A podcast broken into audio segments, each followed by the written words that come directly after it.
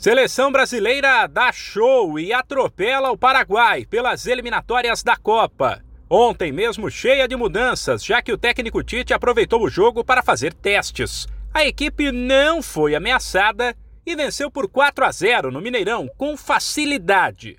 Destaque para a atuação de Coutinho. A convocação dele, que já não é mais um garoto e passou um bom tempo afastado por lesão, foi bastante questionada.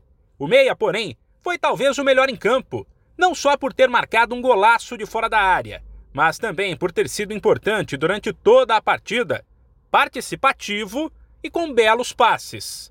Destaque ainda para Marquinhos, bem na defesa e que acertou um belo lançamento para o gol de Rafinha. E para Rafinha, outro que se destacou. Fez um belo gol com direito a corte no zagueiro com a direita e chute certeiro com a esquerda e por mais que não tenha sido chamado na maior parte da campanha das eliminatórias, está perto de garantir uma vaga no grupo da Copa. Além de Rafinha e Coutinho, Anthony e Rodrigo, que entraram durante o jogo, também balançaram as redes. Com o resultado, o Paraguai não tem mais chances de ir à Copa. Já o Brasil, que está classificado e ainda vai disputar mais dois jogos no fim de março, contra Chile e Bolívia, busca apenas ganhar ritmo para a Copa e confirmar o primeiro lugar das eliminatórias, que não está garantido, já que a Argentina soma somente quatro pontos a menos. De São Paulo, Humberto Ferretti.